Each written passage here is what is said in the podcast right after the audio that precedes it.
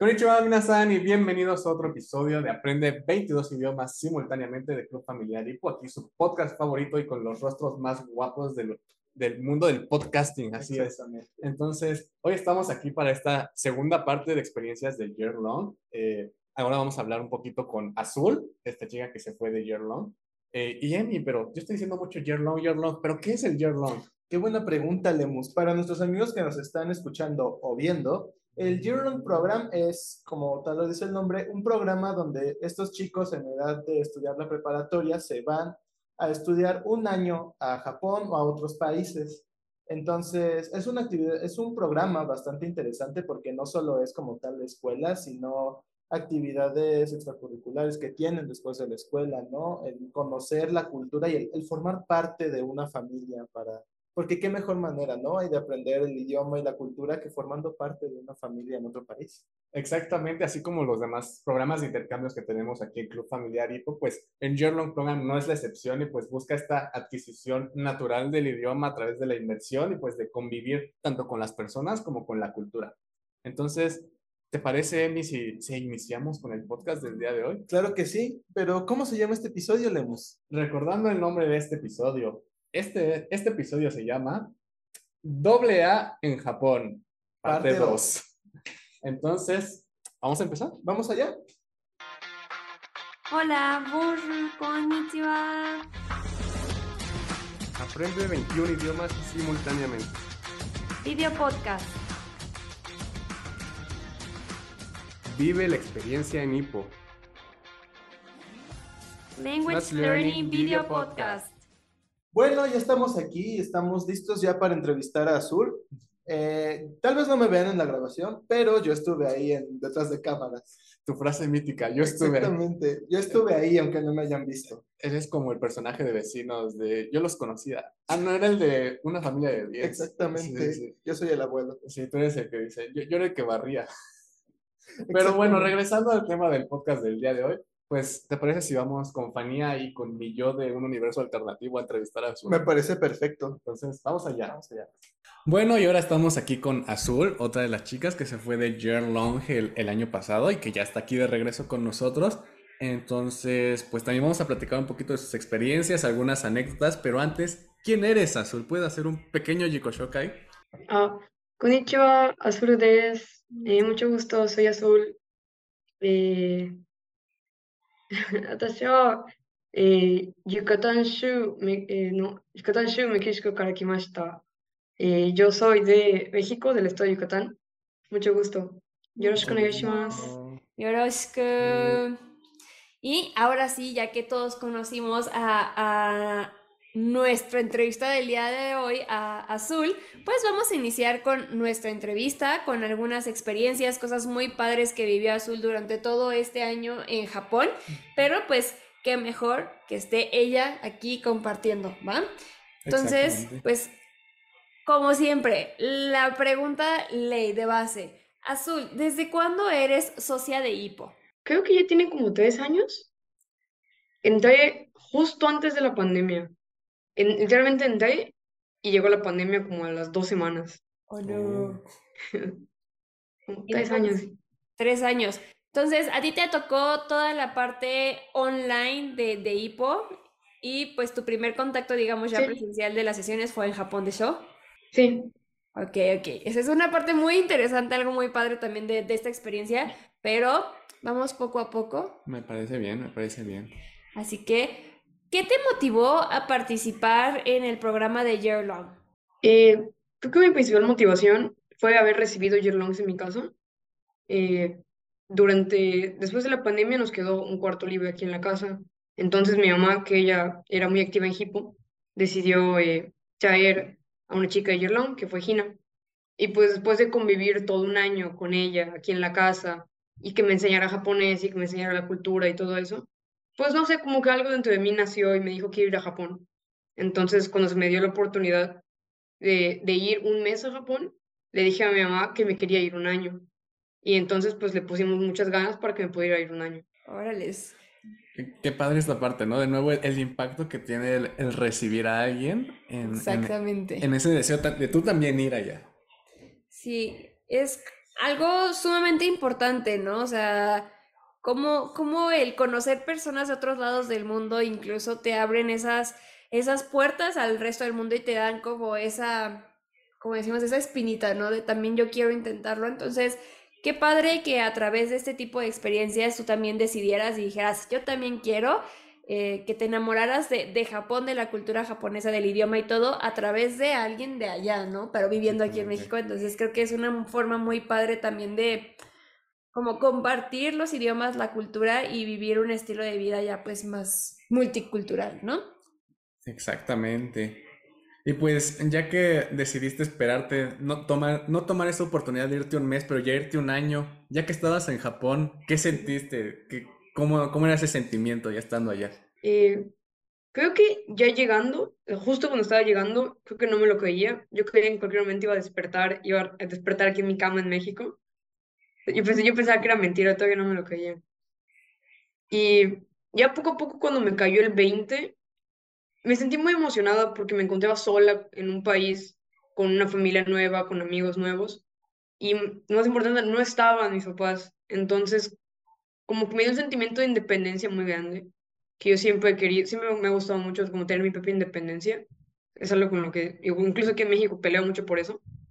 Entonces, como que el darme cuenta de, de ya estoy en un país completamente nuevo, con muchas cosas por delante, no sé, como que cuando me cayó el 20 fue una experiencia increíble. ¿Cómo, ¿Cómo fue esa experiencia cuando te cayó el 20? ¿En qué momento dijiste, ay, no manches, estoy en Japón?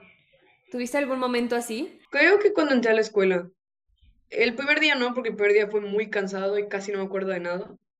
Pero recuerdo el segundo día que se me acercaron unas chicas a hablarme y me emocioné muchísimo porque no les entendía nada y, y fue una experiencia muy bonita porque después alguien me está hablando.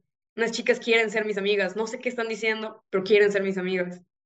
Entonces fue cuando dije, estoy en Japón, tengo amigas japonesas, está todo el mundo hablando en japonés y no sé qué dicen. Pasa, pasa, es, es normal, ¿no? Es en ese momento en el que como que todavía tu cerebro se va adaptando a escuchar tanto japonés y todo, pero creo que qué padre, ¿no? Qué padre momento, creo que fue un momento mágico en el que tú dijiste así como de, ah, Algo así me imagino, ¿no? ¿no? sé si hay alguna palabra realmente como para describir ese sentimiento más que como este tipo de acciones, siento yo, ¿no? Pero qué, qué emoción, qué, qué padre que también tú te dieras el permiso de, a pesar de que tal vez en ese momento no entendías del todo el japonés o eran demasiado rápido o varias cosas, tú te dieras como ese permiso de, de conocer a las chicas que estaban queriendo hablar contigo y dijiste, pues ya estoy en Japón, vamos a ser amigos, ¿no? Entonces, qué, padre, ¿no? Y, tomando esta parte azul de que al principio sí fue como de, ah, no entiendo nada, sé que hablan japonés, pero no entiendo nada. ¿Tienes alguna experiencia de la adquisición del japonés? ¿Alguien que haya dicho, esto me pasó mientras estaba aprendiendo palabras nuevas, algo así? Ay, no sé, es que me pasó de todo. Luego me pasaba mucho que yo copiaba las palabras de mis hermanos menores en especial de mi hermano, porque era el que más hablaba conmigo. Y él hablaba un japonés muy, muy informal y un poco grosero. Entonces a veces me pasaba que yo repetía las palabras que él me decía y me decían, oye, ¿sabes qué, Azul? Esas palabras son de hombre y no las digas. O esas palabras son muy groseras, no las digas. A ver, vamos a, vamos a poner un ejemplo. ¿Qué, ¿Qué palabras, o sea, te acuerdas mucho que, que utilizabas que es de hombre y que no puedes decir tanto como mujer? ¿Y cuál sería como su contraparte? ¿Tienes algún ejemplo que nos puedas regalar? Una que yo decía mucho es Kimoy. Kimoy es como cuando algo te da asco. Y yo la decía mucho porque yo no sabía que era un insulto. Porque la decían mucho en mi casa. Entonces yo pensaba que era algo normal. Y yo la decía en la escuela y se empezaban a reír todos. Yo no sabía por qué se reían. Es cierto. O también, sí, sí. O también palabras como dekai. En japonés casi todos dicen oki. Pero yo digo dekai porque se da copia a mi hermanito. Pero me dice mi mamá que es una palabra más como masculina. yo no lo sabía. Kenchanayo, Kenchanayo. Si quieres hablar ese tipo de japonés, incluso puedes hablar conmigo. Yo también tengo un japonés mucho de ese estilo. Entonces, ni modo, vamos a tener que compartir un poco de, de nuestro japonés, ¿no? Es, es tu experiencia de lo que te tocó también escuchar. ¿Cuántos años tenía tu hermanito? Bueno, tiene. Tenía nueve. Bueno, tiene nueve. Entonces, o sea, es también ir como creciendo en el japonés con las personas que están a tu alrededor y sobre todo cuando, cuando hay niños cerca de nosotros, creo que como que ellos son tan abiertos, no tienen tanto miedo y empiezan simplemente a hablar, pues es como de la forma más fácil en la que uno puede ir adquiriendo el idioma, ¿no? A través de los niños. Y pues a Azul le tocó con su hermano de nueve años, con su japonés, este, masculino. Pero Quinchana, yo creo que es, es único, ¿no? No creo que alguien hable igual que tú y menos, o sea, en, en clases muchas veces nos enseñan a, a hablar el, el japonés más formal y azul así como bien casual, así como, fíjense, ahí les voy, ¿no? Y por ejemplo, tú aprendiste como todas estas expresiones en tu bukatsu, en el kendo. Entonces, tú azul en tus bukatsu tuviste cómo, cómo complementó esa adquisición del japonés. ¿O en qué bukatsu estuviste también? Porque Oh, yo, sí. yo no sé en qué bukatsu estuviste. Estuve en dos, estuve en cocina y caligrafía japonesa, el Oh. shodo, shodo que le llaman. Y igual me pasaba un poco así porque como el bukatsu era, era con mis amigas, de hecho me metí a ese club por mis amigas y entonces estábamos cocinando, estamos cocinando y estamos hablando todo el rato. Y por ejemplo, acá ellas me querían enseñar japonés, pero pues mis amigas, ellas hablan un japonés decente y mi japonés no estaba muy decente. Entonces eso les daba mucha risa. Como las palabras que yo usaba, que eran a veces muy toscas. Para, para todos los que nos están viendo y también nos escuchan, eh, si ustedes no han escuchado el japonés, es muy interesante porque realmente sí hay un japonés, el que digo que es como el formal, que es como hablar de usted, pero sí hay una diferencia muy grande entre el japonés femenino y el japonés pues masculino, ¿no? El femenino es súper kawaii, es un poquito más parecido a lo que se escucha en los anime y todo, y el japonés masculino pues es como lo opuesto, ¿no? Entonces siempre es muy interesante como compartíamos el, el- las personas que están a tu alrededor son los que te van regalando pues su, su idioma, en este caso pues el japonés. Así que pues qué padre que, que también a pesar de que tu japonés fuera un poquitito diferente al de tus amigos, también te dieras como esa oportunidad de hablar y dijeras, Kensana, no pasa nada, si se ríen pues yo me río con ellos, ¿no? O igual ellas te fueron enseñando, supongo que cómo se decía tal vez un poquito más formal o más femenino en ciertas palabras, ¿no? Sí, me la enseñaban, pero es que habían cosas que me gustaba cómo sonaban. Entonces las seguía diciendo igual. ¿Cómo? ¿A- ¿Alguna palabra así que, que sepas, o sea, el, el fem- bueno, sí, el formal que te decían, mejor dilo de esta forma? Alguna palabra que me pasaba mucho es con unco. Porque las japonesas dicen unchi, pero es la forma bonita de decirlo. Pero yo decía unco. Y lo decía mucho, porque mi hermanito lo decía mucho. Sí, e- es, normal en los niños, definitivamente. Aquí nada más un pequeño, vamos a censurarlo en español. Un chiunco significa... Esto va a estar censurado, por favor. Nadie lo va a escuchar. Pero es muy interesante porque, por ejemplo, mi hermana también, cuando estuvo ella en Rusia, fue de las palabras que ella aprendió en ruso, porque igual su hermanito de la misma edad más o menos se la pasaba diciéndolo. Entonces, pues, bueno, es lo mismo, es una adquisición natural, ¿no? Exactamente. Pero volviendo ahora sí al tema de- del bukatsu, sobre todo de cocina, antes de irte, ¿tú sabías cocinar comida japonesa? No. Bueno, llegué a cocinar algunas cosas acá, como recibimos Jirlong. Con mi hermana llegamos a cocinar cosas como curry o como udon, cosas así fáciles. Pero no, no sabía cocinar casi nada. Y, y ahora que estuviste en tu bukatsu de cocina, ¿qué tipo de comidas aprendiste a cocinar? ¿Ya se te hace más fácil? ¿Cómo te fue con esa experiencia cocinando? De hecho, no podía cocinar nada. Lo que pasó es que yo me metí al club porque yo quería aprender a cocinar comida japonesa. Bueno, además de por mis amigas, pero yo quería aprender comida japonesa. El problema es que en el club no hacían comida japonesa, hacían puro como, como postres o como cupcakes, hotcakes, cosas, cosas así. Entonces casi no aprendí comida japonesa. Pero aprendiste a cocinar algo, algo tuviste que, que dijiste, esto me gustó y lo voy a seguir cocinando en México. ¿Hay alguna receta que te trajiste de Japón? Pues me traje una cantidad inmensa de cajas de curry y eso me gusta hacerlo cada rato. Y también me traje eh, pastas, udon, soba, Ay, qué rico. así. Pregunta para a ti te- que te gusta el curry. ¿Prefieres el karakuchi, chukara, amakuchi? Es que a mí todos me gustan. Cualquier tipo de curry me encanta. Pero. El. Ay. Hay uno que comen con pan, creo que es el, el, el hindú. El, el nan. Este- sí, el naan. Ese está muy bueno. No es japonés, pero está muy bueno. Ay, qué rico. Y uno aquí con hambre, ¿verdad? Mm, Nos agarras a- allá con el estómago vacío. Ni modo tendremos que ir a comer curry con, con Con azul, azul. hasta Yucatán. Aquí vengan, yo les cocino. Ya Vamos. dijo Mérida. Y, y grabar podcast, este blog o algo curry. comiendo con azul, ya está. Conste, dijo, ¿eh? ¿eh? Ya, Yubikiri. Sí, ya está, vengan. Ya está. Y hablando de curry azul, nosotros escuchamos por ahí una anécdota de que quisiste combinar el curry con sushi y con tonkatsu. Entonces, ¿podrías platicarnos un poco de eso? ¿Cómo está eso? Yo quiero escuchar. Pues es que yo lo pensaba mucho, porque siempre me preguntaban en Japón, no sé por qué todos me preguntaban, ¿cuáles son tus tres comidas favoritas? Y siempre fueron el curry, el sushi y el tonkatsu. Entonces eso se me quedó muy marcado. Entonces me acuerdo que yo pensaba, ¿por qué nadie ha inventado un sushi con tonkatsu y curry? Y pues me da mucha curiosidad porque suena como algo que estaría bueno. Porque es arroz con el tonkatsu y el curry suena bueno. Y con pescado además. Pero le- yo me le comenté una vez la idea a mi familia y me dijeron que estaba loca. Me dijeron que no. Entonces no lo has probado. De hecho, sí lo, con el tonkatsu no. Eso se los debo. Pero el que sí probé fue sushi con, con, con curry. ¿Y qué tal? Pues está bueno. Sabe mejor, sí sabe mejor separados. Pero está bueno.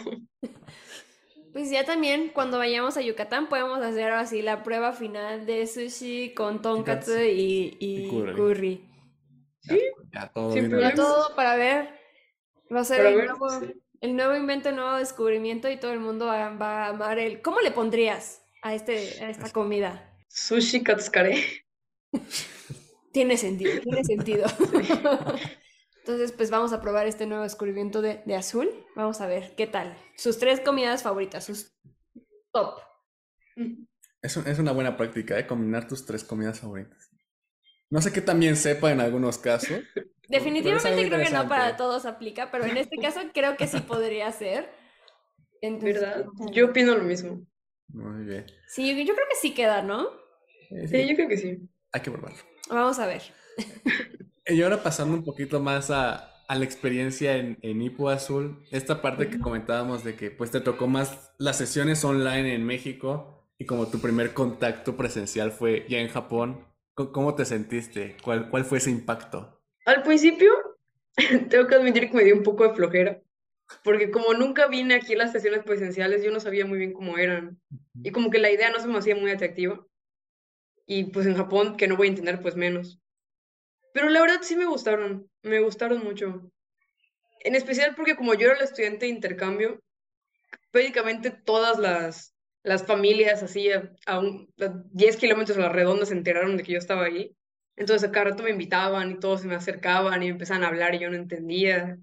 Y por ejemplo llega- llegamos a hacer como que yo llevaba comida y, y para, y todos lo probaban y todos lo odiaban porque a nadie les gusta la comida mexicana. Y así, y fue increíble.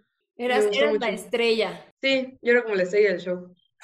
Bueno, vol- volviendo al al tema de la comida, creo que este va a ser la entrevista de la comida. ¿Qué, qué comida mexicana les preparaste que les gustó y cuál no les gustó? El pastor lo, lo amaron, el pastor les encantó. Obviamente.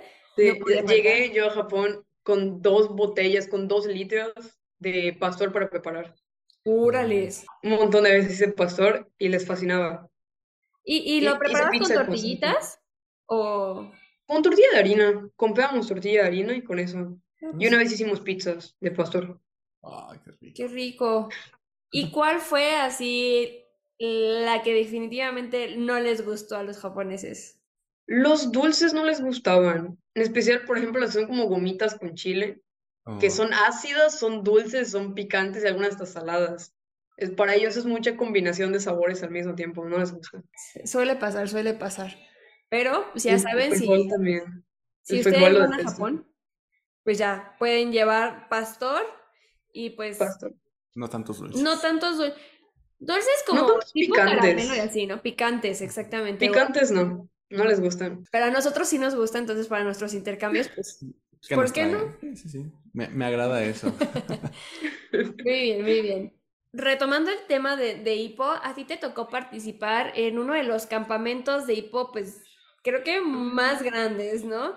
Que es el Sí. Yuki no Gakko. ¿Cómo fue esta experiencia? ¿Cómo te sentiste? ¿Con qué personas te tocó hablar? ¿De qué países? De hecho, creo que es, es una de las experiencias más únicas que he tenido en mi vida. Creo que fue mi momento favorito de todo el, el intercambio. Porque fue impresionante. En primer lugar, yo nunca había visto la nieve. Porque aquí en Yucatán no va a nevar jamás. Esperemos que no. Si, si No. llega a pasar, es de preocuparse. Sí, aquí no va a nevar jamás. Entonces yo nunca he visto la nieve. Y yo odio el frío, no me gusta. Pero el puro hecho de ver la nieve y estar con mis amigos en la nieve es como, wow, es algo increíble. Porque en todo escuchas nieve, nieve, nieve. Yo nunca la había visto y nunca la iba a ver si no era en Japón entonces. Y también la cantidad de personas que hay tan diferentes es increíble porque hay gente de verdad de todos los países que te puedas imaginar. Hay, bueno, yo hice amigos de, de Europa, de Estados Unidos, de Tailandia, de Asia, de un montón de países, un montón de continentes, un montón de lugares. Y estás caminando y escuchas cinco idiomas diferentes en cada metro cuadrado. Y no sé, eso me gustó mucho. Como conocer personas de diferentes países. Igual, jugar en la nieve es muy divertido. Qué padre, padre. ¿no? Así como lo dijo, me imaginé como un, un Manaima en vivo. Pues efectivamente es un Manaima en vivo y, y más porque eh, el Yuki no Gakko para pues, los que nos están viendo es un evento, es un, un campamento en Japón, en Nagano, en una zona donde hay muchísima, muchísima nieve, ¿no? Y como dice sea, hay personas de diferentes partes del mundo, de donde se imaginen, hay desde niños chicos, o sea, como unos 10, 11 años, hasta adultos, ¿no? Entonces, no solo es esta parte de ir escuchando los diferentes idiomas, sino también ver esa, ese contacto con personas de todas las edades. Creo que es una oportunidad increíble que, que pudo haber vivido Azul, porque pues no tienes de otra, o sea, tienes, tienes que convivir, tienes que hablar y, y esforzarte también en otros, otros idiomas, ¿no? Eh, estando en Japón, pero puedes hablar hasta los 22 idiomas, yo creo que ya actualmente fácil. Ay, fácil. Así Muy bien. es. ¿Cuál fue tu actividad favorita del Yuki no Gakko? Mi momento favorito fue, eh, ¿cómo se llama esto? Eh, el, el campamento se hizo como una, una hoguera gigantesca. Es que era como un, un aro de fuego, pero gigantesco, como de 5 o 6 metros. Y entre todos, como jalamos unas cuerdas y encendimos una antorcha. Y, y prendieron el aro de fuego. Y pusieron como osadas y estuvimos como bailando alrededor del fuego por horas. Eso estuvo increíble. Sí, es que el Yuki no Gakko, o sea, es, Es- es- Estuvo intenso. es, es otra onda totalmente. ¿Te gustaría ir? Sí. Claro que sí. ¿Nos vas? Ah, Vámonos. ¿Así? Vámonos, vámonos Una otra vez. vez. ¿Te parece? ¿Te Sí. gustaría ir otra Sí, vez? sí Azul? quiero, Vámonos. sí quiero. Es, Yo sí regresaría. es en marzo, ¿no? Sí. Eh, bueno, ya, ya hablamos como un poco de el recorrido que fue el, el year long, pero ahora pues ya regresaste a México.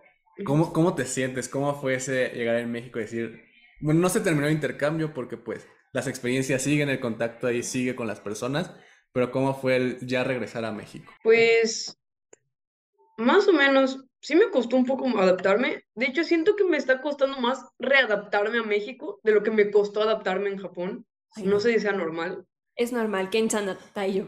Sí. Porque me fui un año, entonces como que desaparecí de aquí de la vida un año. Entonces, pues me quedé sin amigos básicamente, porque todos mis amigos se graduaron y ya están todos en carrera, y yo sigo en preparatoria. Entonces me tocó, por ejemplo, reiniciar mi vida escolar. Me tocó volver a entrar con maestros que no conozco, con nuevos compañeros que no conozco. Y después de un año de no haber estado aquí, aguantar otra vez el calor y todo eso, pues está, está complicado. Sí, sí pasa. Sí. Es, es, es una- un momento también muy interesante de- del intercambio, así como, como comenta Lemus, pues regresas del, del Yearlong, ¿no? De Japón, pero en general creo que el Yearlong nunca termina porque sigues aprendiendo, sigues viendo cosas, ¿no? Pero el regresar, como tú dices, después de un año donde pues desapareciste un- ratito, siendo una nueva versión de ti misma, haciendo cosas diferentes, este, con pensamientos diferentes, pues siempre va a ser un poquito complicado, ¿no? Porque también la gente que, que se queda aquí, pues se queda con esa idea de, de, de esa azul de hace un año y tú es como de, no, comper, ahí les voy, yo soy, soy diferente, ¿no? Aprendí muchas cosas, entonces, Kensana, tranquila, es, es totalmente normal. Eh, sobre todo, pues, nada más queda seguir platicando, compartiendo. Sí, del calor no te puedo apoyar mucho porque ahí sí no, no, no lo conozco tanto, pero ánimo, es, es totalmente normal y sigue siendo parte de la aventura. Y también, bueno, yo tengo mucha duda, este, ¿cuál fue tu, tu momento donde fue el cambio? Así que tú dijiste, a partir de este momento, de esta experiencia, fue totalmente otra yo o mi, mi experiencia de intercambio cambió. Creo que el Yuki no Gaku me marcó mucho, porque antes, que eso, antes de eso yo no salía tanto. En especial al principio me costó un poco hacer amigos por el idioma, más que nada. Entonces yo no salía tanto de mi casa. Y a partir del Yuki no Gaku, como que algo me entró y me dijo, tengo ganas de conocer más de Japón, como de conocer más personas, de conocer más lugares. Entonces a partir de ahí yo salía casi cada semana. Me daban media hora libre y media hora yo la pasaba afuera. Entonces conocí muchísimas personas nuevas, conocí muchísimos lugares nuevos. Y se desarrolló muchísimo más rápido mi japonés a raíz de eso. De, darte ese permiso, me supongo, ¿no? Así como de, ver. Bueno, ahorita que dijiste que conociste varios lugares de Japón y así, ¿tienes algún lugar que sea como tu lugar favorito especial en Japón que hayas descubierto? ¿O si tiene algún tipo de significado? Un lugar que a mí me gustó mucho fue Odaiba, que tiene muchísimas razones Odaiba. Eh, en primer lugar, tiene mar, o sea, está da la bahía de Tokio y a mí me encanta el mar, porque me hace sentir en casa, porque aquí estoy muy cerca del mar y ahí me tocó muy lejos del mar. Entonces eh, me gustaba mucho el mar. Además, también es una zona muy bonita y muy turística y tiene un monorriel que pasea por arriba del mar. Entonces también está muy bonito. Y eh, tiene un significado muy especial para mí porque fue el último lugar donde vi a mis hermanas. a las Girlong que vinieron aquí a mi casa, que fueron Hina y Yui. Eh, durante el último, después, o sea, durante mi último pedazo de mi Yearlong, alcancé a encontrarme con Yui en Japón. Y también ella estaba Hina. Entonces, fue la primera y única vez que estuvimos las tres juntas en Japón y fue en Odaiba. Wow. Fue un momento muy, muy bonito. De hecho, cuando nos separamos, yo lloré en el tren de regreso. Así que sí, se grabó mucho en mi corazón ese lugar. Es que al final de cuentas es como ese impacto que tuvieron las personas.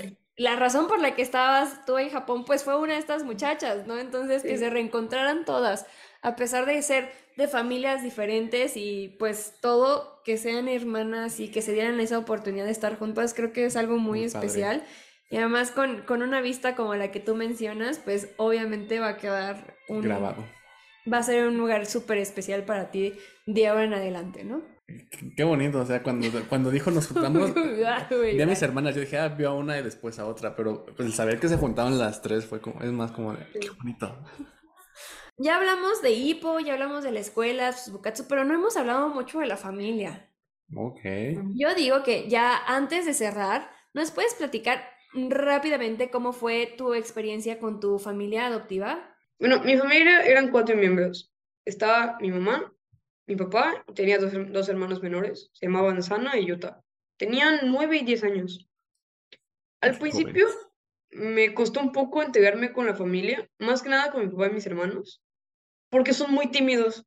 Son, son japoneses, como japoneses normales, son muy tímidos. Entonces casi no hablaban conmigo, me hablaban muy formal y cosas así, entonces eso como que me ponía un poco nerviosa. Mi mamá no, porque ella no es, no es muy tímida, es bastante extrovertida, porque además es fellow. Entonces, con mi mamá no tuve ningún problema al principio.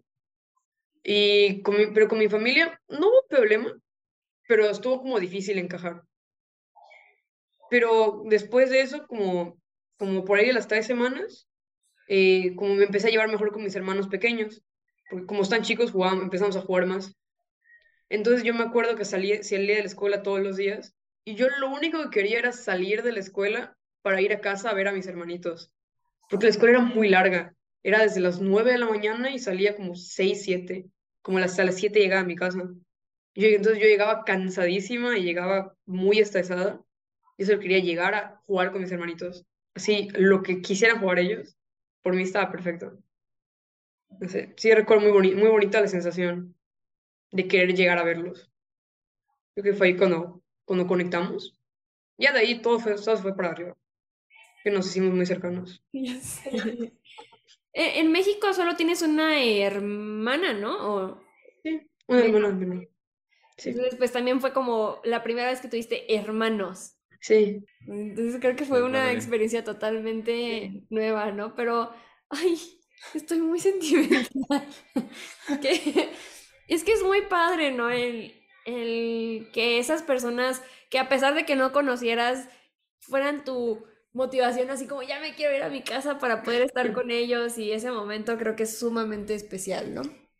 Eh, es muy bonito, o sea, yo creo que más por la parte de, como tú lo dices, ¿no? Del estar todo estresado de la escuela, cansado, pero al final tener esa emoción de quiero llegar a jugar, lo que sea, pero jugar con ellos y, creo que eso sí ayudó mucho a la conexión, ¿no? Definitivamente. Igual. El impacto que, que han tenido, pues seguramente en ti es grandísimo y yo creo que también lo que tú les dejaste a, a tu familia, a tus hermanitos, pues a futuro también les va a ayudar muchísimo. Esperamos sí. que se vengan de, de Your Long tal vez o de Station en Goryeo. Puede ¿Qué tal? ser. Sí, de hecho, mi herma- mi hermanito, bueno, aún está chico, pero sí, de hecho, gracias a, antes de que yo fuera, él se quería ir a Rusia. Y después de que yo fui, ya los últimos meses, todo el rato estuve diciendo que quería venir a México. Entonces, hay que esperarlo. Ahorita aún está chico, pero que cuando esté más grande, a lo mejor viene. eso, El impacto. el impacto que puedes tener en las personas, una vez más, ¿no? Ese, ahí Exacto. está. Pero, pues, ahora sí, tristemente, pues está llegando el final de nuestro episodio, de esta Así es. entrevista. Pero no podemos irnos sin antes hacerte la pregunta del millón. Ah, yo. Sí, tú puedes decirla, sí, sí. Este, bueno, Azul, con todas estas experiencias, con todo esto que viviste en Japón, pues, ¿tú recomendarías irte de Year Long a los jóvenes que nos ven? Sí, sin dudas. En especial porque aquí en México luego es complicado irse de intercambio. Entonces, siento que el year long es una forma increíble de irte, llegando ya a una casa y no sé cómo explicarlo, pero es una, es una experiencia increíble. Vívanla. Es una oportunidad única. Ahí está. Conciso. breve, al punto. Ahí está también el mensaje que queríamos. Vívanlo. Dense esta oportunidad de, de conocer otro país, de conocerse a sí mismos. Entonces, así como dice Azul, vívanlo. Me parece muy bien y, y pues creo que ahora sí ya hemos llegado a nuestra parte final del episodio. Muchas gracias Azul por este tiempo, por estar aquí con nosotros, por compartir un poquito de tus experiencias. Ojalá en las sesiones y todo eso puedas seguir compartiendo un poco más. Y pues, ¿te parece si hacemos Saichen? Vamos a hacer Saichen. Va. ¿En qué idioma quieres hacer Saichen, Azul? Pues en mi familia lo hacíamos en chino. En Oh, chino, va. Sí, ya. Saichen, Saichen, Pollomen. Saichen, Saichen, Pollomen. Saichen, Saichen, Saichen, Saichen, Pollomen. Pollomen, Saichen, sayonara. Muchas gracias, Gracias, Saichen. Igualmente, muchas gracias. Claro. Ah, recuerdo ese momento con mi entrañable amiga Azul. No seas mentiroso, Emiliano, yo no te vi. Claro que sí, yo era el que estaba cortando las plantas al fondo de la toma. Ok. O sea, real. ¿Qué es lo primero que compartimos? ¿Sobre sus hermanas o sobre los platillos? Si quieres, yo regreso y nada más te pregunto, ¿qué te pareció de mi cruce que? Pues,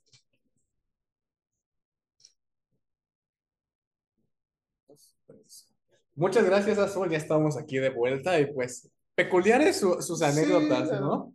Un tanto interesantes, sí, la verdad. Eso, son, mm, aunque la esencia es la misma, como que es muy diferente a lo que nos platicaba Ana en el episodio anterior. ¿no? Así es, es, lo tomó, aunque sea el mismo programa, tal vez lo tomó desde una perspectiva diferente. Sí, creo que impacta mucho el nosotros cómo somos nuestras personalidades, en cómo, cómo aprovechamos el programa, ¿no? Y lo que me da gusto es ver que Azul de verdad aprovechó el programa y que nos está compartiendo. ¿Qué fue lo que Así más te es. llamó la atención de lo que nos Ay, compartió? fíjate, de todo lo que nos compartió, la verdad es que todo es bastante interesante, pero tal vez algo de lo que más sentimiento me llevó a dar es esta parte en la que nos cuenta cómo se encontró con Hina y con Yui, que fueron sus hermanas de Year Long del año pasado y antepasado. Entonces, la verdad fue algo muy bonito, ¿no? El cómo, eh, como lo dijimos tal vez en el episodio de Ana, no es solo tu familia adoptiva, pasa a ser como tu familia de verdad. Y esta parte donde se encontraron las tres en un punto, el que se vieron, el que compartieron el tiempo como hermanas, es, la verdad es bastante bonito, ¿no te parece? Sí, es, es muy padre ver cómo se pueden reencontrar. Y esta parte que dice que se vieron las tres juntas, o sea, la única oportunidad que tuvo para verlas fueron las tres juntas. Entonces, es, es muy bonito cómo después de quizá tanto tiempo, por decirlo así, se pudieron juntar. Entonces, qué, qué bonita esa conexión que hacemos en los programas de intercambio. A mí me gustó mucho también esta parte de que, pues, Azul era una socia online y ella, ella es de Mérida, entonces no tenemos hipo presencial aún en Mérida, Aún. aún, anímense.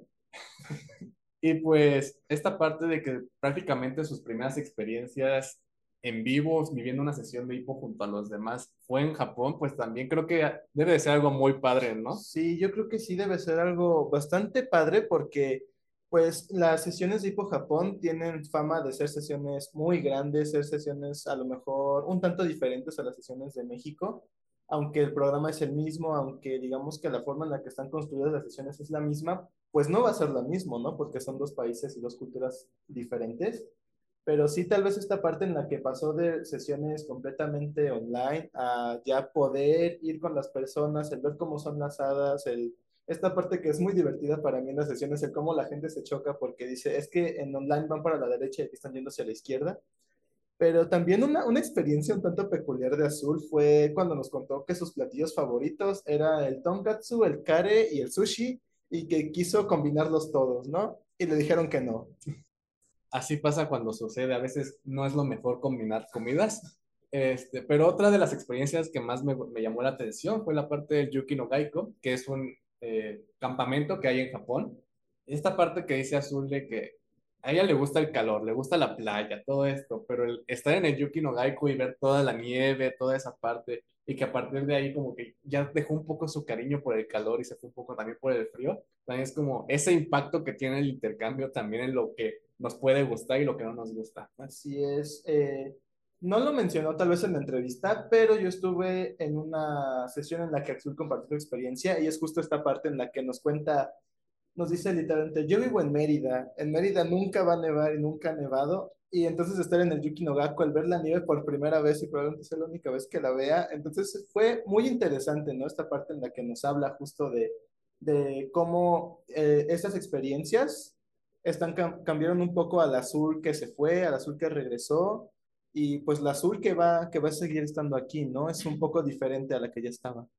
Exactamente, pues yo creo que es muy bonito ver todas estas experiencias, escucharlas, porque pues te das cuenta como el impacto que tuvo el intercambio en ellas, el impacto que tuvo el idioma y la cultura, pero también el impacto que quizá ellas le dejaron a su familia y a toda la gente con la que convivieron, porque estoy seguro que así tanto Azul y Ana, que, que se llevan un impacto muy grande de toda la gente de Japón que conocieron, ellas dejaron una parte también de ellas allá en Japón, entonces es muy, muy impactante saber todo eso. Así es, este, justo esta parte, ¿no? Así como nosotros tal vez nos llevamos un pedazo del lugar al que vamos, ellos se quedan con un pedazo de nosotros cuando nosotros nos vamos, ¿no? A lo mejor sus hermanos pequeños van a volver a comer carne con achiote que les cocinó una vez y van a decir, esto me lo conoció, me lo cocinó mi hermana de México. O cuando vengan japoneses aquí a México que conocieron Azul y ven los tacos al pastor, van a decir, es lo que nos llevaba Azul. Es lo que Azul nos preparaba. Exactamente. Entonces, pues muchas gracias Azul por haber platicado un ratito con nosotros y seguir con esta parte 2 de, de experiencias de Year Long. Y no sé, me invítanos a participar al Year Long. Sí, el Year Long es un programa muy bonito. Eh, tal vez este, Lemus y yo no nos ven ya tan jóvenes y frescos, pero definitivamente si ustedes están en la edad de, la que es el programa de Year Long, definitivamente tienen que aprovecharla porque es algo único, es algo irrepetible y es algo que la verdad, aunque los programas de HIPO son algo similares, es algo que no se va a repetir en la vida.